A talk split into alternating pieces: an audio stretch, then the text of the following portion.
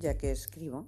Son microrelatos, realmente algunos de ellos, los que son más eh, largos, más allá de dos o tres páginas, están recogidos en un libro de, de próxima venta que se titula Besos usados en hilera. Pero hay muchos relatos que tienen entre unas mil palabras o entre 600 y 2000 palabras que era conveniente o yo he pensado que era conveniente poderlos leer con mi propia voz. Lo que sí espero y deseo es que mi voz no desanime a nadie a leer mis textos.